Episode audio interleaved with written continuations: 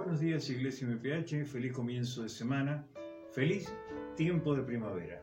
Así es, buen día familia, hemos llegado a esta estación. Recuerde el año pasado en el contexto que estábamos y cómo la esperanza puesta en Dios nos ha traído a este tiempo y diría yo a una nueva experiencia. Así que disfrútelo. Recuerde suscribirse y al final de este video usted va a encontrar los links que le van a llevar a los contenidos preparados para usted y familia. Que lo compartan, que aprieten y toquen la campanita y como bien dice la pastora, van a encontrar todos los desarrollos que hemos traído hasta ahora. Bien, el tema que hemos venido eh, compartiendo con usted últimamente es el servicio. Y el domingo anterior fue hasta dónde servir. Hoy podríamos decir que vamos a eh, introducirnos en otra área importante, muy importante, y por eso podríamos titular el presente eh, video en No importa la cantidad de lo que hagamos, sino la procedencia. Es decir, no la apariencia, diríamos, sino la procedencia de nuestro servicio. Para esto vamos a leer un texto que está en Marcos capítulo 12, a partir del versículo 41, y donde habla de la ofrenda de la viuda. Eh, y podríamos decir también acá que habla de lo que Jesús observa, de lo que Dios mira en este hecho. Y dice así, Jesús se sentó frente al arca del tesoro y observaba como la multitud echaba dinero en el arca del tesoro y muchos ricos echaban grandes cantidades. Y llegó una viuda pobre y echó dos pequeñas monedas de cobre, o sea, un cuadrante. Y llamando a sus discípulos les dijo, en verdad os digo, que esta viuda pobre echó más que todos los contribuyentes al tesoro porque todos ellos echaron de lo que les sobra, pero ella de su pobreza echó todo lo que poseía, todo lo que tenía para vivir. Miren ustedes cómo cada situación de la vida cotidiana Jesús la transformaba en, una lección, una lección para sus discípulos, una enseñanza que nos llega a nosotros. No está escrita por casualidad. Todo lo que está escrito en la palabra de Dios tiene ese significado y ese objetivo, enseñarnos. Y me llama la atención la palabra observaba. Por ahí nuestros actos, nuestra forma de vivir y de actuar, nuestra conducta, nuestros pensamientos o decisiones, creemos que son tan libres y somos tan dueños de pensar y hacer pero después vemos las consecuencias de aquellas cosas. Ahora, fíjese la palabra observaba. Jesús observaba y nos observa. Tenemos un Dios que aunque no nos viese nadie, Él sí está observando nuestra manera de actuar y de proceder. Por eso decía el título que no importa tanto la apariencia con que nos movemos, sino la procedencia de donde vienen nuestras acciones. Y aquí en este caso, que es un hecho bastante conocido en los evangelios, siempre se abre, se lee. Y nótese que Él les enseña a los discípulos diciendo que de todos ha visto cuando eh, ofrendan o ponen, aportan. Dice, y esta ha dado más que ninguno. Pero aparentemente era la mujer, eh, esta persona, un tipo de persona, que no pudo dar nada más que lo que tenía y nada menos. Entonces Jesús allí hace esta diferencia. Muchos han dado de lo que les sobra. De lo que les sobra, eso han puesto en el tesoro. Pero esta mujer ha dado más que nadie, siendo tan poquito lo que apartó y pudo poner, porque dio todo lo que era su sustento, todo lo que tenía. Bueno, en cuanto al dar, usted dirá, ¿y qué tiene que ver con el servicio? Porque servicio es dar. Entonces, en todo lo que se relaciona al servicio, nosotros debemos recordar que estamos siendo observados y no es por lo que aparentamos, sino por lo la procedencia de aquello que damos. Y esta mujer evidentemente agradó a Dios, porque pareciendo poco lo que daba, procedía de su corazón. Por lo tanto, dice y se aclara acá para enseñanza que dio todo, lo dio todo. Así debemos nosotros, cuando servimos en el área que sea, Y esta es quizás la más complicada, ¿verdad? Así es, es lo que más nos cuesta. Dijimos también anteriormente que pesa sobre nosotros aquel dicho de que no vaya a ser que se aviven. Cuando estamos sirviendo a alguien o estamos tratando de ayudarlo en algún área de su vida, especialmente cuando hay necesidad económica. En lo material. En lo material. Y bueno, pero Dios pide, y el ejemplo claro lo tenemos en Pablo. Siempre es nuestro referente principal en muchas eh, de estas situaciones, cuando él dice en Hechos capítulo 20, eh, a partir del versículo 35, dice, en todo, o sea, os mostré que así, dice, en todo os mostré que así, trabajando, debéis ayudar a los débiles y recordar la palabra del Señor Jesús que dijo, más bienaventurado es dar que recibir. O sea, no dice como muchos dicen, mejor es dar que recibir. No dice, más bienaventurado es dar que recibir. Esto significa que mayor es la bendición cuando damos que cuando recibimos. Si bien recibir es bueno, porque nos bendice, pero cuando uno da, realmente es mucho mejor, es mucha más bendición para uno. ¿Por qué? Hay un proverbio que es el Proverbio 19-17, y dice de esta manera, porque el que se apiada del pobre, dice, presta al Señor, y Él lo recompensará por su buena obra. Dios mira esto. Miramos el caso de la viuda, pero también hacemos referencia a aquel que le da a aquel que necesita, o aquel que tiene, de lo que tiene, le puede bendecir o puede entregarle a otro que tiene necesidad.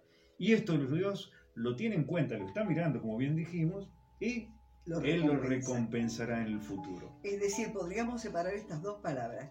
Primero, que en todo estamos siendo observados, estamos siendo filmados allá arriba, de lo maravilloso que a la par hay recompensa. Hay recompensa si hacemos como Dios nos pide. Mi esposo decía, tenemos a Pablo que es un referente, el que nos enseña, y lo maravilloso es que Pablo reafirma la palabra de Jesús, porque Jesús era gracia y verdad. Es gracia y verdad. Está la gracia, pero va acompañada siempre de la verdad. Por eso, cuando disgustaba tanto a los eh, judíos, allí a los religiosos de la época, fariseos y todos ellos, es porque no les gustaba oír la verdad. Así que cuando usted escucha algo que le incomoda, medítelo de parte de Dios y diga, si me incomoda la verdad, es porque me incomoda porque algo está queriendo corregir en mí la palabra de Dios o enseñarme para que cambie de actitud. Exacto. Y también esto, eh, cuando uno da, generalmente uno piensa en el dinero, fundamentalmente lo que más cuesta. ¿Por qué? Porque el dinero, cuando uno trabaja, trabaja para ganar ese dinero. Y eso consume nuestro tiempo, consume nuestra vida. Por lo tanto, es como algo que nos aferramos y no queremos soltarlo o no nos es fácil eh, despojarnos de una parte de ello. Entonces, ¿qué es lo que tenemos que hacer? Una actitud contraria a esto sería la que expresa Eclesiastés capítulo 5, versículo 10. Dice, el que ama el dinero no se saciará de dinero, y el que ama la abundancia no se saciará de ganancias. O sea que siempre va a querer más. No es lo que Dios pide de nosotros. Lo que Dios pide de nosotros es esto que Pablo hacía esta referencia. Dice, con mi trabajo ayudé y estuve aportando para que todos los que estaban conmigo pudiésemos pudiesen seguir o seguimos eh, directamente trabajando, haciendo la obra del Señor. Eh, sí, contrario a este sistema, el tener es para compartir, no es para acumular. Esa es la esencia, ¿no? Del tener, del recibir, del esforzarnos, como decía recién el pastor, el trabajo es vida, por eso nos cuesta de nuestro trabajo apartar o poder compartir, pero no olvidemos que realmente la esencia eh, en Dios es el compartir, el tener para compartir y no para acumular. Y allí hallamos verdadera alegría, verdadero gozo, la esencia para lo cual hemos sido llamados. Exacto. Referimos para esto, o sea, lo vamos a leer nuevamente, el 2035, Hechos 2035.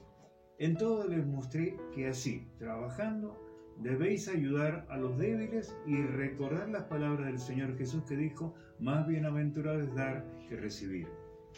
Qué bueno que, que el Espíritu Santo a través de la palabra de Dios, de la Biblia, nos enseña cómo es la forma, de qué manera dar esto para que sea de bendición, no solamente para aquel que recibe esta, llamémosle entre así, ayuda, sino que también es una cosa que es recíproca. Es lo que se compone o que lo que dice la palabra, bendiciendo te bendeciré.